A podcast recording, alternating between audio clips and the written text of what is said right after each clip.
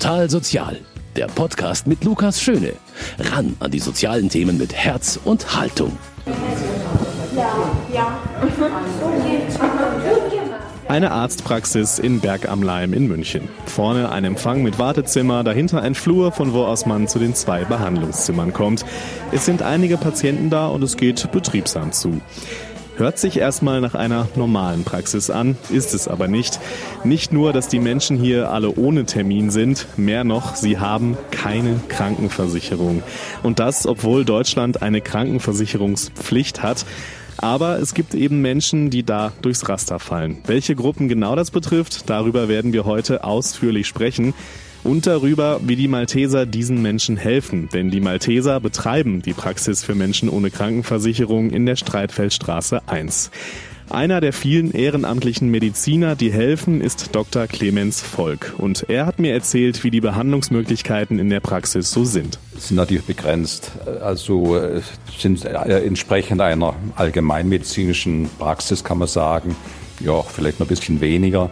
Also an Gerätschaften äh, sind wir beschränkt auf Ultraschall, auf EKG, auf kleine äh, chirurgische Eingriffe. Ja, damit hat sich eigentlich schon. Es geht also um die Erstuntersuchung und die Erstversorgung. Wie die Malteser den Menschen darüber hinaus helfen können, auch darum wird es gehen bei Total Sozial. Herzlich willkommen dazu. Viele Menschen in Deutschland keine Krankenversicherung haben, darüber gibt es nicht wirklich belastbare Zahlen.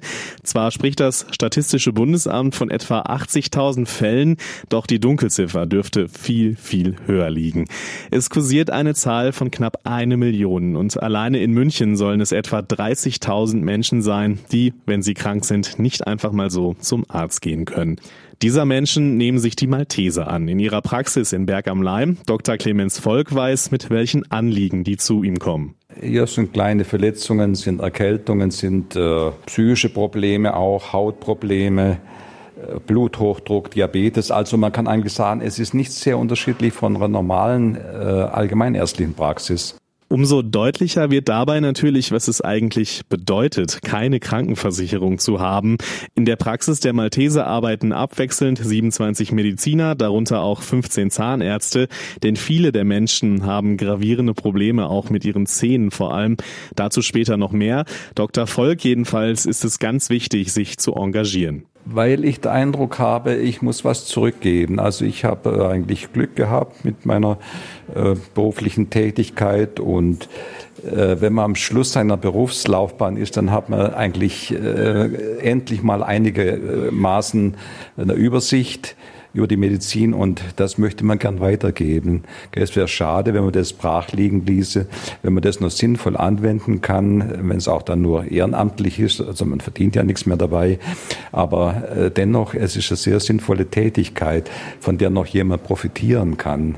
Und wer diese Menschen sind, die profitieren, darüber habe ich mich mit Dr. Tillmann Haas unterhalten. Er ist Zahnarzt und Organisator der zahnärztlichen Praxis der Malteser und er weiß, welche Menschen dorthin kommen. 30 Prozent unserer Patienten sind äh, Europä Osteuropäer, die hier Arbeit suchen, keine Arbeit finden, vielleicht scheinselbstständig sind, auf jeden Fall äh, nicht versichert sind und die kommen mit Schmerzen zu uns, äh, weil sie sonst keine Anlaufstelle haben. Andere Patienten, etwa 20 bis 25 Prozent unserer Patienten sind deutsche Patienten, die sogar ehemals äh, eine Privatversicherung hatten, die vielleicht in ihrem Unternehmen gescheitert sind und ihre Versicherung schlichtweg nicht mehr bezahlen können. Der Rest sind alle möglichen Patienten wie Studenten aus Europa. Aber gemeinsam ist allen, dass sie mit Schmerzen zu uns kommen. Also wir sind eine Schmerzpraxis und helfen äh, in der ersten Not.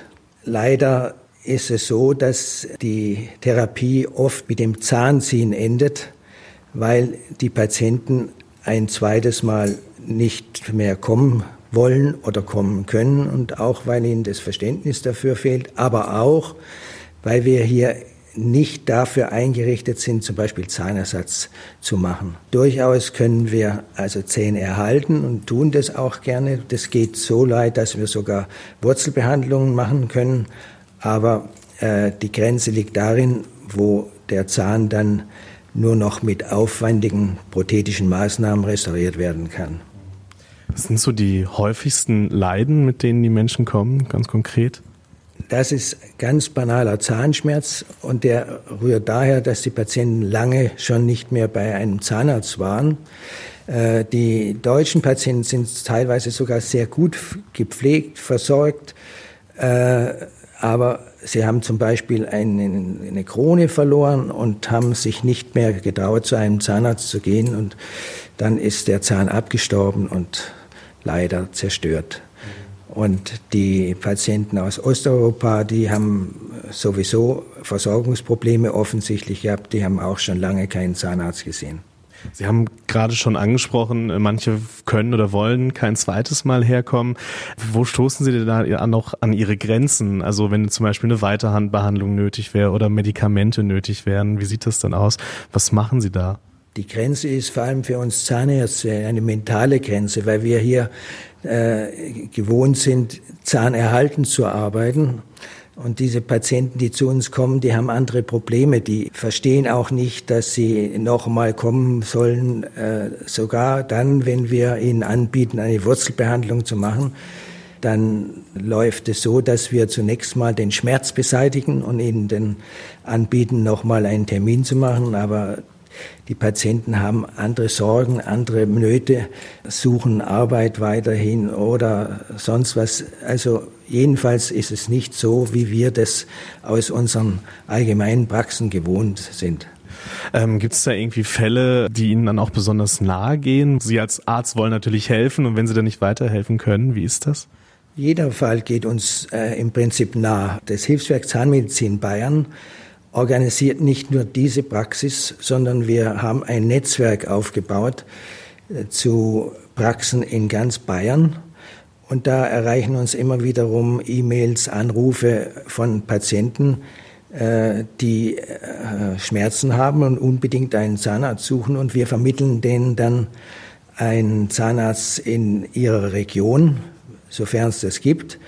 Und äh, manche Fälle sind wirklich ganz äh, krass. Die äh, Patienten waren zum Beispiel lange im Ausland, äh, waren deswegen hier nicht mehr versichert, sind zurückgekommen und haben gedacht, sie haben wieder jetzt die Möglichkeit, wieder in eine Versicherung zu kommen und stellen fest, dass sie sogar große Schulden haben, weil der trifft sogar der Fall zu, dass sie dann auch die Versicherungsbeiträge nachbezahlen müssen. Und dazu haben die Patienten keine Mittel und stehen dann ohne jegliche Hilfe im Prinzip da. Das ist eigentlich bedrückend. Für die meisten von uns ist eine Krankenversicherung ja selbstverständlich. Meistens, wenn wir damit zu tun haben, ist es ja doch auch eher nervig. Die Bürokratie und man ärgert sich dann ja auch gerne mal über die ein oder andere Entscheidung der Kasse. Doch was es eigentlich wirklich bedeutet, keine Krankenversicherung zu haben, darüber haben wohl die wenigsten schon mal so richtig nachgedacht. Dalia Ferreira Bischof beschäftigt sich jeden Tag mit dieser Frage. Sie ist die Bereichsleiterin für die Malteser Medizin und mit ihr habe ich über die Folgen einer fehlenden Krankenversicherung gesprochen. Für die Deutsche äh, bedeutet das ein bisschen ähm, eine Erniedrigung, wenn man nicht mehr äh, die Möglichkeit haben, die Versicherung weiter zu bezahlen. Dass sie schämen sich, auch wenn sie zu uns kommen. Sie kommen wirklich, wenn sie brauchen, in der letzten Minute, wo sie sagen, nein, ich kann das nicht mehr damit leben.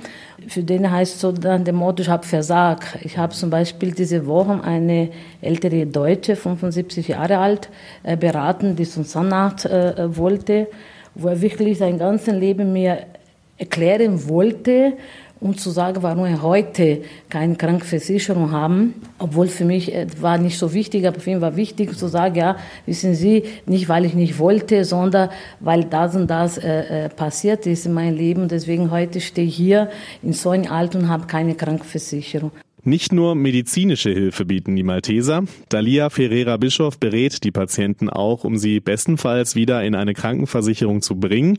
Und einigen Ausländern muss sie auch erst erklären, warum sie überhaupt eine brauchen. Zum Beispiel für die Migranten, die hier in Deutschland leben, für sie ist nicht so als Ersten notwendig. Sie sagen, wenn Sie Schmerzen haben, gehen Sie zum Arzt, weil in Ihren Heimatländern der Normalfall ist das so, man ist nicht versichert in sehr vielen Heimatländern, auch in der EU. Und wenn man Schmerz hat, bezahlt man, geht zum Arzt. Aber in solchen Ländern sind äh, die Arztbesuche etwas billiger, sage ich jetzt so, wo man da hingehen kann. Beziehungsweise gibt auch öffentliche äh, Stelle, wo man einfach da in der Schlange steht und irgendwann kommt man dran. Und für viele, die neu da sind, sie kennen dieses System nicht, dass man unbedingt krankversichert äh, sein müssen. Wie viele Menschen kommen hierher? Also in welchem Zahlenrahmen bewegt sich das? Letztes Jahr war ungefähr zwischen 370 bis 400 Leute, so ein Einzelfall. Ne? Behandelmäßig, das war ein bisschen mehr. Wir, sind, wir haben 800 Behandlungen gemacht letztes Jahr, aber so einmalige waren ungefähr um die 400 Leute. Wie finden die den Weg hierher? Also wie erfahren die meistens, von da, dass es dieses Angebot gibt? Äh, viele erfahren entweder durch Mundpropaganda oder durch eine andere Einrichtung. Wir arbeiten mit sehr vielen Einrichtungen zusammen. Äh, Schiller 25, Café 104, äh, Bahnhof Mission, Sozialbürgerhäuser, wo die Leute einfach versuchen, äh, Arbeitslosengeld 2 zu beantragen, wenn sie kein Recht haben und sagen, aber ich bin krank, ich brauche einen Krankschein. Und dann äh, verwiesen sie äh, auf uns und durch auch die Medien, äh, wir machen auch Beiträge in bestimm, äh, bestimmte äh, Zeitungsartikel und deswegen so kommen sie durch äh, andere Einrichtungen zu uns. Ähm, sie haben es gerade schon kurz angesprochen. Sie beraten natürlich dann auch. In welchen Fällen ist es denn möglich, vielleicht auch den Menschen oder die Menschen wieder in eine Krankenversicherung zu bringen? Was braucht es dafür oder was müssen die dafür tun? So, einige, äh, die Minijob haben, haben keinen Krankenversicherer, ne? diese 450 Euro Basisjob. Und viele wissen nicht, sie können äh, bei den Jobcenter äh, aufstockende Leistung beantragen und dann werden sie krankversichert zum Beispiel. Und dann gibt es andere Fälle, ähm, zum Beispiel eine Rentnerin, die in ihrem Heimatland weiterhin versichert war, und hier nicht versichert konnte und sie wusste nicht warum. Und das heißt, sie musste sich dort die Versicherung aufgeben und durch äh, äh, AOK München diese Verbindung machen, dann wurde sie hier weiter versichert, weil man kann nicht dort und hier versichert werden. Und es gibt Leute, die auch woanders versichert waren äh, vorher, von mir aus äh, Italien, und dann kommen sie nach, nach Deutschland und die denken, ja, ich kann nicht versichert werden, weil ja, ich arbeite nicht. Aber weil er vorher versichert war, man kann sich freiwillig dann, ich sage wieder AOK, weil mit denen wir auch sehr eng zusammenarbeiten und eine Arbeitsgruppen haben, man kann durch diese Versicherung, die er vorhin hatte, hier weiter versichert werden auf die freiwillige Basis und man bezahlt diese Minimumgebühr. Das sind nur einige Beispiele für die vielen unterschiedlichen Fälle, die Bischof begegnen. Da geht es um Fragen, wie man Beiträge zurückzahlen muss, wie das mit dem Jobcenter läuft und, und, und. Und das alles dann oft neben den gesundheitlichen Problemen. Das ist echt unglaublich schwer. Bei all dem, was die Menschen ohne Krankenversicherung also sowieso schon belastet, wenn sie zur Malteser Medizin kommen, ist es selbstverständlich, dass sie dann nicht auch noch einem Journalisten mit Mikro Rede und Antwort stehen wollen. Schließlich kommen sie ja mit Schmerzen und großen Sorgen in die Praxis. Deshalb hat Dr. Tillmann Haas mal erzählt, wie der Kontakt in der Regel abläuft. Der Patient kommt äh, hierher und wird äh, in einem Empfang begrüßt, wie es in jeder anderen Praxis auch äh, stattfindet. Dann wird der Name erfasst, sofern das der Patient zulässt. Andernfalls bekommt er eine Nummer, eine Patientennummer und dann geht der Patient zuallererst zur Sozialberatung, sofern er das möchte. Denn das Ziel soll ja sein, dass er wieder in geregelte Verhältnisse kommt. Äh, wenn die Schmerzen akut und groß sind, dann wird das äh, Programm umgestellt, dann kommt der Patient zuerst zum Zahnarzt oder zum Arzt und äh, dann äh, nimmt sich einer unserer Kollegen, wir haben derzeit etwa zehn aktive Kollegen, die sich abwechseln in der äh, zahnärztlichen Tätigkeit. Äh, dann wird der Patient untersucht, wie es in jeder Praxis äh, auch ist. Dann wird ein Befund erhoben und äh, der schmerzende Zahn wird lokalisiert und die Erkrankung des Zahnes diagnostiziert und dann wird die Therapie mit gemeinsam mit dem Patienten besprochen und dann ausgeführt. So läuft das also, wenn man in die Praxis der Malteser Medizin kommt. Aber wie ist das eigentlich darüber hinaus? Behandeln auch andere Ärzte in normalen Praxen Menschen ohne Krankenversicherung? Das tun äh, die Münchner Zahnärzte durchaus. Aber äh, Sie müssen sehen, dass gerade in der zahnärztlichen Praxis ein ausgesprochenes Bestellsystem passiert. Das heißt, Sie haben lang vorgeplant Ihre Termine und dann kommen natürlich Schmerzpatienten, zumal sie nicht versichert sind, dann immer ungelegen. Das war auch der Grund, warum wir diese Praxis hier gegründet haben. Damit sind sowohl die Münchner Zahnärzte entlastet, wie den Patienten wird geholfen. Dieses Programm wurde auch unterstützt von der Bayerischen Landeszahnärztekammer.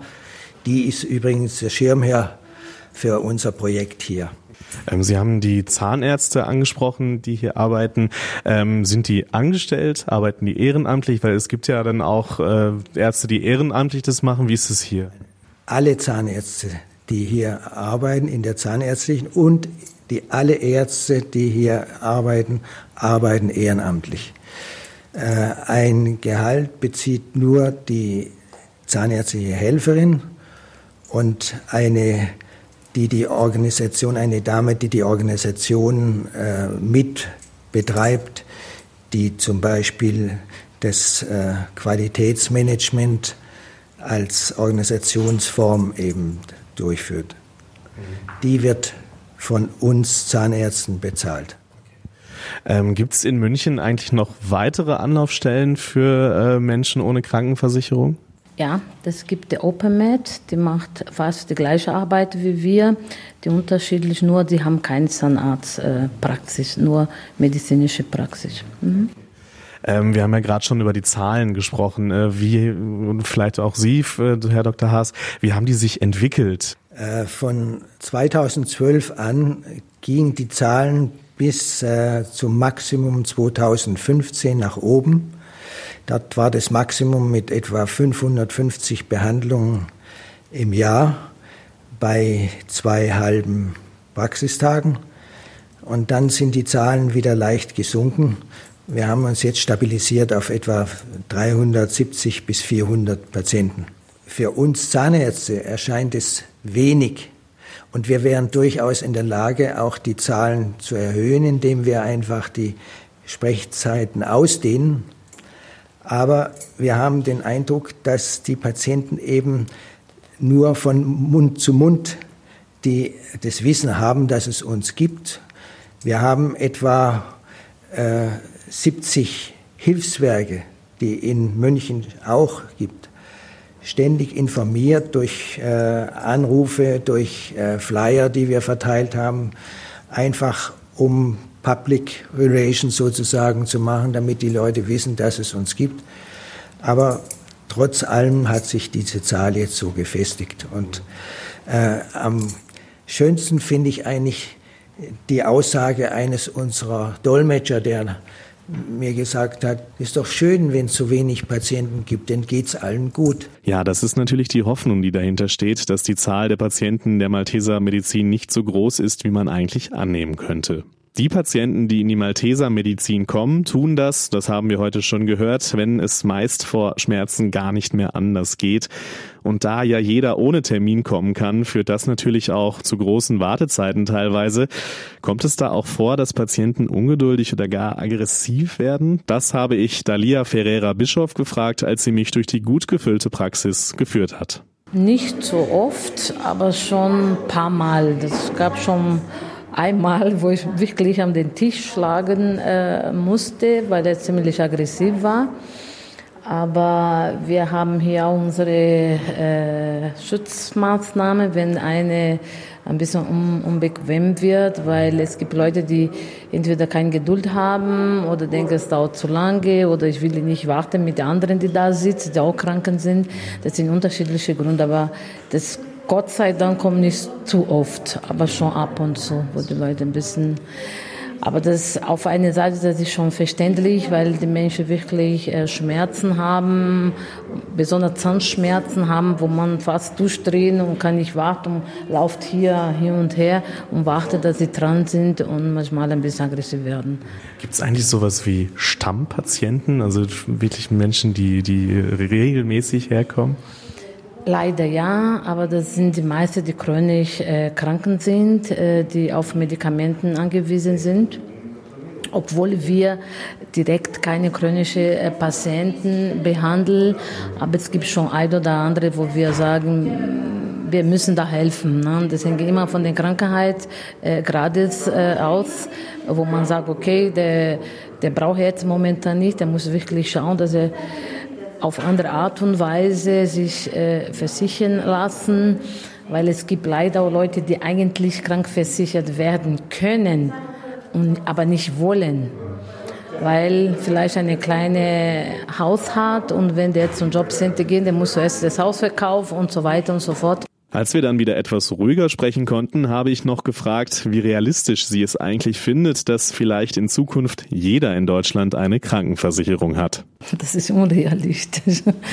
Und zwar ähm, leider durch den Deutschsystem und ähm, durch die ganzen Strukturen Deutschland glaube ich nicht, dass sein wird. Im Gegenteil, ich glaube eher, dass die Zahl der Menschen ohne Krankenversicherung wächst so dass nächstes Jahr wird eine neue Klinikstelle äh, erstellt äh, in München.